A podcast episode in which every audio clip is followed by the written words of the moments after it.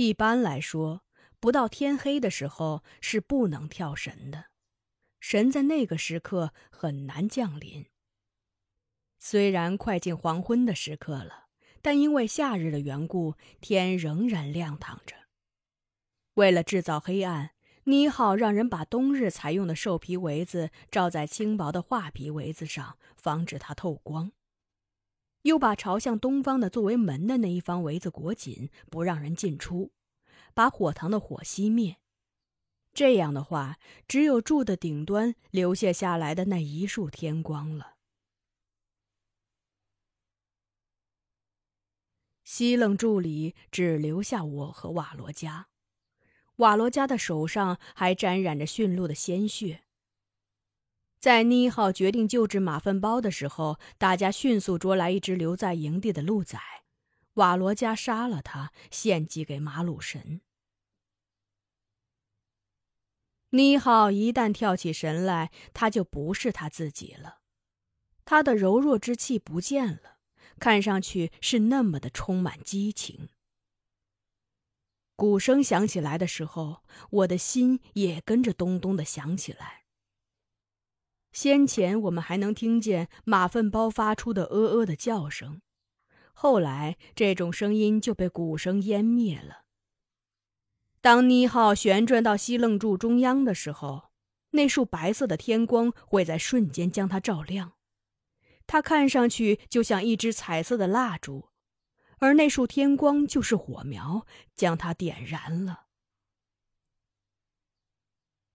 妮好大约跳了两个小时后，西楞柱里忽然刮起一股阴风，它呜呜叫着，像是寒冬时刻的北风。这时柱顶洒下的光已不是白的了，是昏黄的了。看来太阳已经落山了。那股奇异的风开始时是四处弥漫的，后来它聚拢在一个地方鸣叫，那就是马粪包的头上。我预感到那股风要吹出熊谷了。果然，当妮浩放下神鼓，停止了舞蹈的时候，马粪包突然坐了起来，啊的大叫一声，吐出了熊骨。那块沾染着鲜血的熊骨正落在西冷柱的中央，它看上去就像上天扔下的一朵玫瑰。妮浩垂立着。马粪包则低声哭泣着。妮浩沉默了片刻后，唱起了神歌。他不是为起死回生的马粪包唱的，而是为他那朵过早凋谢的百合花焦库托坎而唱的。太阳睡觉去了，林中没有光明了。星星还没有出来。风把树吹得呜呜响了。我的百合花呀，秋天还没到来，你还有那么多美好的夏日，怎么就让自己的花瓣凋零了呢？你落了，太阳也跟着落了，可你的芳香不落，月亮还会升起。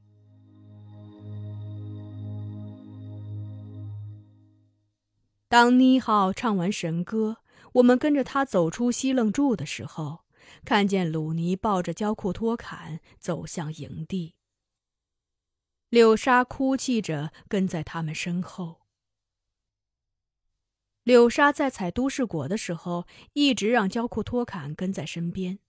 后来，他找到一片稠密的都市垫子，忘情的踩起来，就忘记了照应焦库托坎。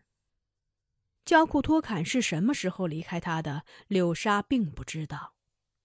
后来是焦库托坎凄惨的叫声让柳莎停止了采摘。他循声而去，发现焦库托坎已倒在林地上。他撞上了吊在画皮枝条下的一个大马蜂窝，脸已经被遮得面目模糊。透过那棵桦树，可以看见它背后盛开着一簇娇艳的红百合花。焦库托坎一定是奔着百合花去的。林中的马蜂比普通的蜜蜂个头要大，这种黄褐色的带着黑色条纹的昆虫，尾部有毒刺。如果你不惊扰它们，它们也就自得其乐的从蜂巢里飞进飞出的悠闲的采着花蜜；而如果你不小心捣毁了它们的巢穴，它们就会一窝蜂的跑出来报复你。焦库托坎永远也不会想到，在纯美的百合花的前面，竟然横着这样一只拦路虎。他被这个蜂巢给撞到了天上。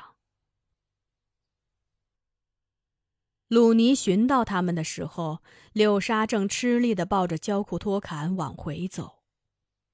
蜂毒已经在焦库托坎的身体里发作，他一阵一阵的打着寒战。鲁尼把他抱在怀中的时候，焦库托坎对他微微笑了笑，轻轻叫了一声“阿玛”，就闭上了眼睛。那个晚上的营地弥漫着哀愁的气氛。尼浩拔下了焦库托坎脸上的毒刺，为他清洗了伤口，给他换上了一件粉色的衣裳。鲁尼特意把那簇掩映在马蜂窝背后的百合花采来，放在他的怀里，然后才把它装进白色布袋。妮好和鲁尼最后一次亲吻了焦库托坎的额头后，才让我和瓦罗加提起那个白色布袋。我们在朝向阳山坡走去的时候。我感觉手中的胶库托坎是那么那么的轻，好像手里托着一团云。我们去的时候，月亮还在天上，回来时却下雨了。瓦罗加对我说：“你告诉妮好，以后再也不能给孩子起花朵的名字。世上的花朵哪有长命的呢？”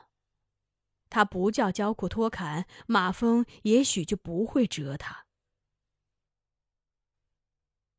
我那时满怀憎恨，心想：没有马粪包的坏举动，妮好不会去救不该救的人，焦库托坎就不会死的。我没有好气的对瓦罗加说：“焦库托坎这朵花是为你们氏族凋落的，如果你不留下马粪包这种败类，我们会很平安的。”我再也不想看到那个讨厌的家伙了。我站在雨中哭了。瓦罗加把手伸向我，他的手是那么的温热。他对我说：“我明天就让齐亚拉把马粪包接到他们屋里扔，好吧？我不愿意看到跟我在一起的女人流泪。”瓦罗加把我揽入怀中。用手轻轻摩挲我的头发。然而，没等瓦罗加实施他的计划，马粪包却以自残的方式让我们原谅了他的行为。焦库托坎死后的第二天，天晴了，一大早我们就听见柳沙的哭声。我和瓦罗加还以为马粪包又在拿女儿出气，就跑去劝阻。然而，眼前的情景却令我们无比震惊。马粪包面色青黄的躺在刨皮褥子上，他叉着腿，虽然穿着裤子，但裤带没系，他的裤裆已被血染得一片乌紫。在他身旁放着几个干瘪的马粪包。看来他把它们挤破了，用那里面的绒絮给自己止血来着。马粪包见了瓦罗加，咧开嘴，吃力笑了笑，那笑容闪烁着寒光。他用嘶哑的声音对瓦罗加说：“不要那个东西真好，我觉得自己轻多了，心也不忙乱了。”马粪包在黎明时刻用猎刀把自己阉割了。从此，他跟拉吉米成了最好的朋友。尼浩和鲁尼也不再认为他是不该救的人了。